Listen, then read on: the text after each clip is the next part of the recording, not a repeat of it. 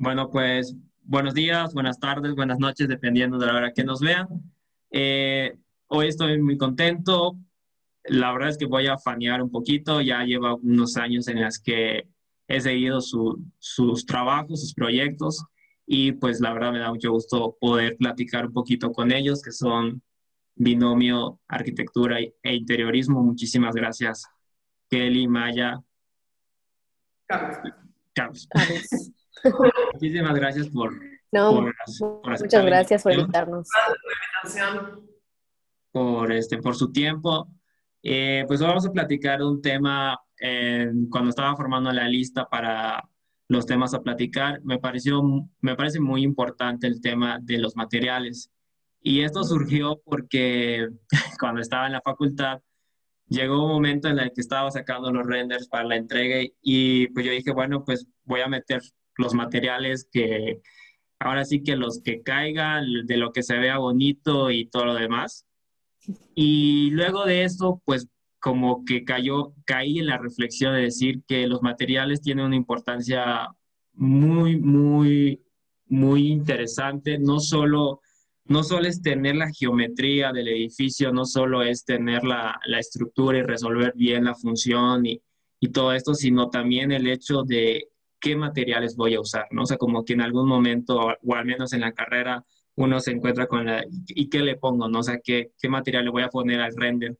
Y no se trata, pues, de hacer un render bien, sino se trata de, desde un principio, o al menos así es lo que creemos Ricardo y yo, este, concebir el, qué materiales voy a usar, ¿no? Porque al final de cuentas, eh, el uso de los materiales te va a dar un lenguaje, le va a dar un lenguaje al proyecto, ¿no? Entonces ese lenguaje pues tiene que ser eh, de acuerdo al concepto que, vaya, que estén manejando en, el proyecto. Entonces tiene que ser una selección de materiales claros, concisos, ¿no? Que el mensaje sea contundente, que sea preciso, para que tanto ustedes como el cliente puedan entender el proyecto y decía, ah, bueno, esto es de lo que me explicaste desde la primera junta, ¿no? Porque pues muchas veces pasa de que pues a veces solo, solo se mete materiales por lucirlos, por, por la foto, por, por el artículo, ¿no? Pero a veces es, se deja ahí y me llama mucho la atención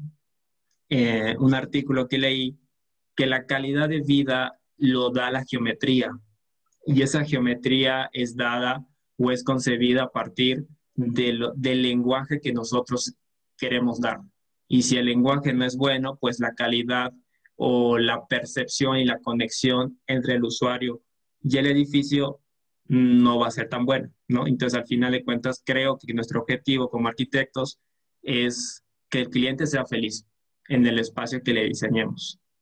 Y pues los materiales para mí son muy importantes y pues también quiero felicitar por el proyecto que, que tienen la, la Casa Lupita, que está nominada como la mejor obra del, del año, y que la verdad, sinceramente, voy a, voy a fanear también en este, hoy voy a fanear, hoy es el día de, de ser festival.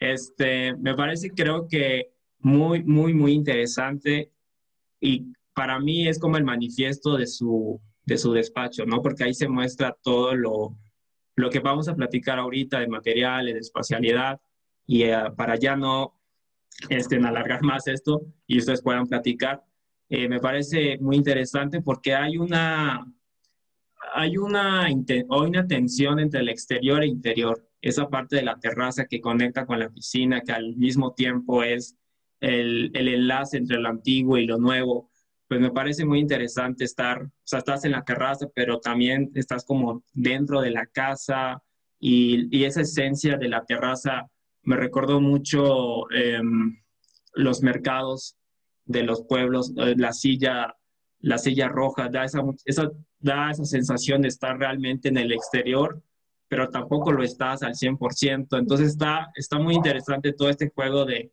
de materiales, la gama de la paleta de materiales, pues no es mucha, pero es, como lo decía antes, es lo esencial, lo, necesario para dar ese mensaje eh, importante, ¿no? Entonces, pues ya me callo para que ustedes, puedan, ustedes puedan platicarnos un poquito de esto de, de la importancia de los materiales, cómo seleccionan los materiales y, y todo esto. No sé quién quiera empezar. Pues realmente todo empieza obviamente desde el primer acercamiento con el cliente, ¿no? O sea, al, al, final el usuario único, el usuario final del proyecto va a acabar siendo el cliente, dependiendo si son de residencial, comercial, etcétera. Este, obviamente desde aquí podemos empezar a tener algunas pautas para poder ya desarrollar el concepto del proyecto. Realmente somos muy firmes creyentes en el concepto, ¿no? O sea, realmente con un concepto fuerte, el proyecto pues solito realmente te va pidiendo qué es lo que necesita, ¿no? Este, no, como despacho no estamos buscando hacer cosas bonitas, cosas que se vean bien, cosas que a lo mejor ganen premios y son publicados, sino realmente queremos hacer proyectos que hagan, o sea, que cumplen la función para la cual fueron creados, que es al final el usuario, ¿no? Este, entonces, realmente teniendo un concepto muy fuerte, este, es relativamente sencillo ir decidiendo un poco este, el tema de los materiales, ¿no? Obviamente, el proyecto, o sea, cuando es el proyecto solito, te va diciendo acá se necesita tener un, un, espacio de acento, necesitamos que este volumen se como un volumen entero, que se sienta sólido, que se sienta ligero, etcétera, ¿no? Este, después de eso, obviamente, empezamos a tomar en cuenta ya el uso final, ¿no? Este, realmente esto fue con mucho tema prueba y error hasta cierto punto, este, especialmente trabajando en el centro histórico, donde pues tienes de inicio la casona que tiene más de 100 años con todos los temas que puede tener de los materiales ya existentes. O sea, eso Carlos nos puede platicar un poco más de que sí es, es, es un show, la verdad. Este, entonces realmente ya podemos ir este, pues, delimitando un poco qué es lo que va a funcionar mejor, qué es lo que va a aguantar mejor este, las condiciones, pues realmente como medio intensas que tenemos en el centro de humedad, salitre, etcétera, ¿no? Este, y ya de ahí podemos, o sea, ya como definiendo un poco más, pero al final, como mencionas, la materialidad es, es, el lenguaje, es el approach que va a tener el cliente día a día con el proyecto, o sea, realmente la volumetría sí, obviamente es extremadamente importante, pero al final el contacto directo va a ser, pues, en interior exterior con lo que tenga frente al que acaba siendo desde la materialidad. Sí, sí, sí.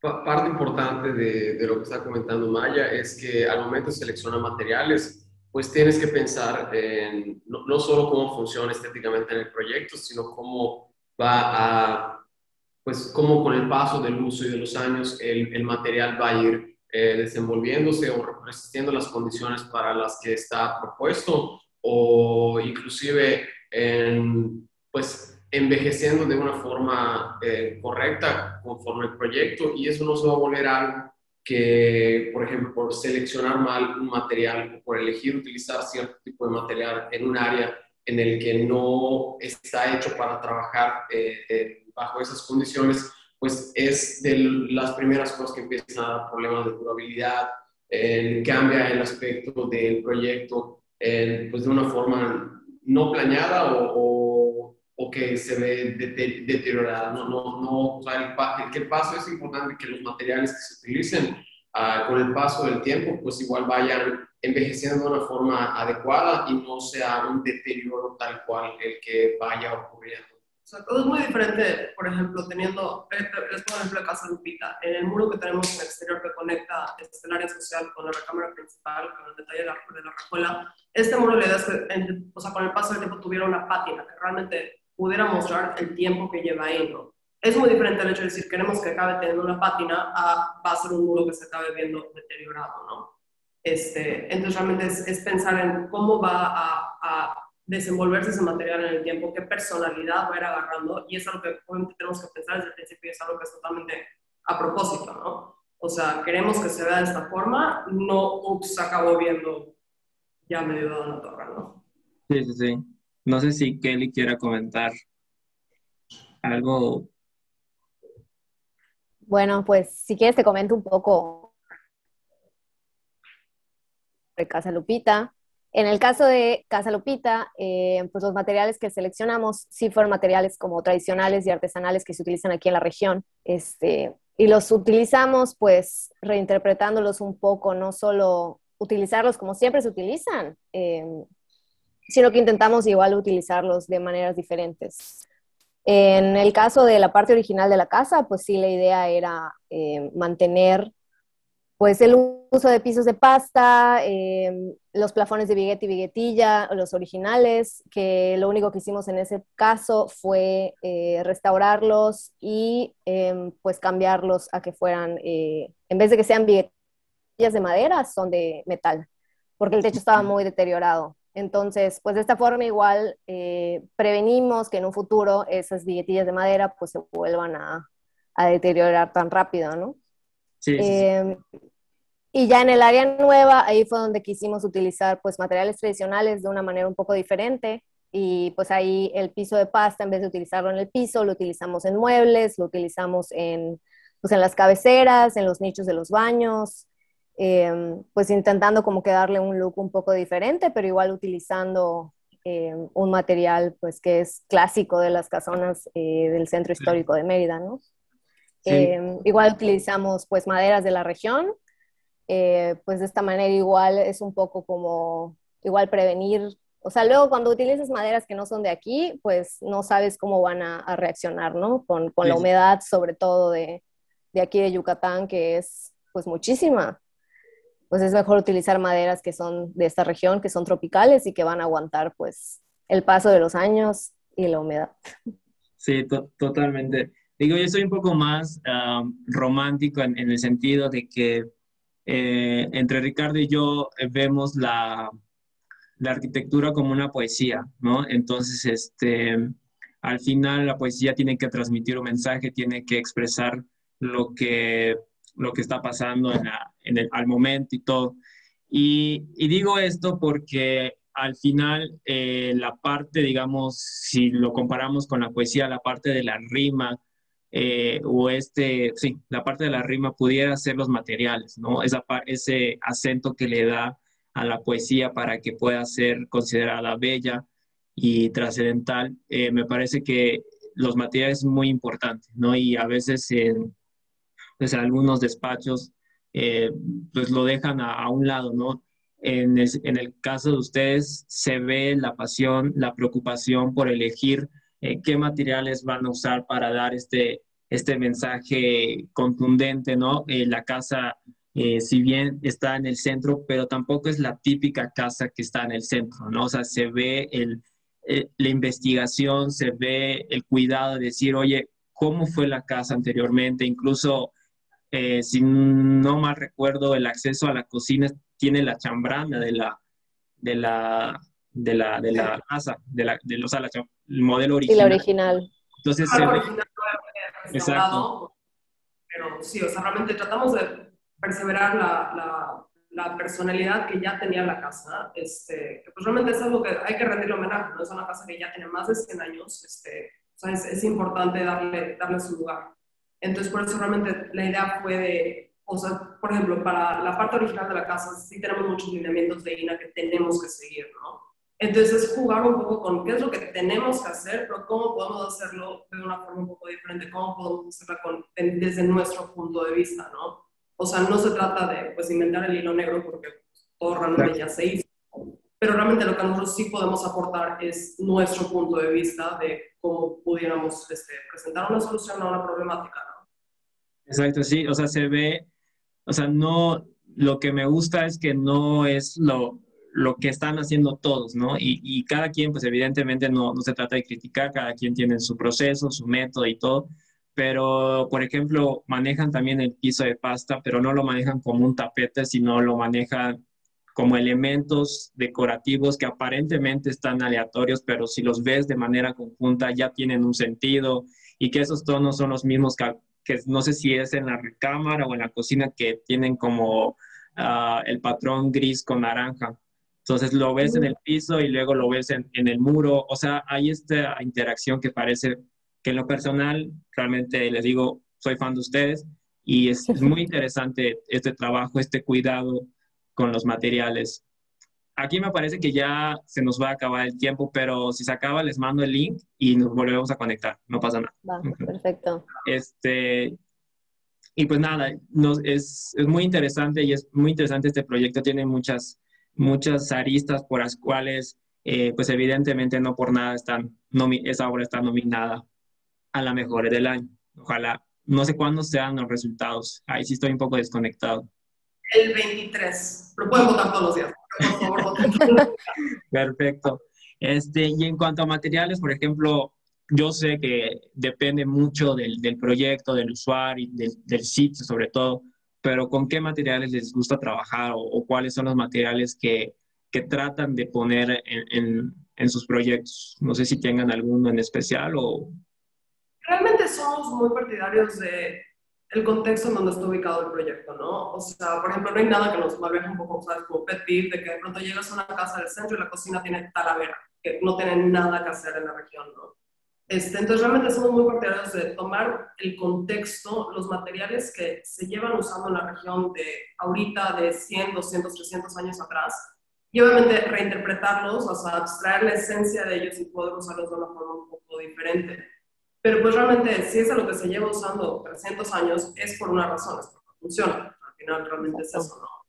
Entonces, siempre tratamos de usar pues, materiales de la región en donde estamos este, realizando el proyecto, investigar mucho qué es lo que se usa, por qué se usa, cuáles son los beneficios que nos puede traer, cuál es el método de hacerlo, porque por ejemplo en Mérida tenemos muchos ejemplos de, de materiales que a la vista, entonces, bueno, pues ahí está, pero tienen todo un elemento artesanal detrás. O sea, por ejemplo, los pisos de pasta se hacen de uno en uno. Los pisos de pasta decorados toman un buen rato hacerlos, ¿no? O sea, realmente es una pieza de arte en 20 por 20 este, el uso del chupun, que ahorita está de moda, este, pero realmente es una técnica artesanal que se lleva haciendo desde hace miles de años, que pues consiste en, o sea, hervir la, la resina de, de, este, un árbol para poder darle un, un tema de, de, durabilidad, de impermeabilización, etcétera, a un material como concreto, ¿no? Este, entonces, entender un poco del por qué se hacen las cosas en, en la región en donde estamos, por qué funcionan, este, y pues realmente es eso, o sea, no tenemos como que ningún, ningún material específico digamos, este nos encanta usarlo, este, sino realmente pensamos que cada proyecto se tiene que pues, resolver como sí solo, o sea, cada proyecto se tiene que tomar como un, una problemática única y darle este, la solución necesaria para esa problemática única, ¿no? Este, entonces realmente es como nuestro approach a, okay. a cómo, cómo proponemos este, los materiales que usamos, este, y cuáles son los que obviamente se repiten un poco más, este, pues dependiendo de las circunstancias, ¿no? Sí, sí, totalmente. Y, por ejemplo, ¿ustedes cómo hacen la, el, la exposición de, lo, de la paleta de materiales al cliente? ¿Cómo se lo presenta? O sea, ¿le presentan las muestras físicas de los materiales o todo es a través de renders? O, o, los llevan a las obras que ustedes tienen para que vean cómo queda tal cual? O sea, ¿cómo es esta este contacto cliente, materiales, como para que vea cómo va a quedar su proyecto?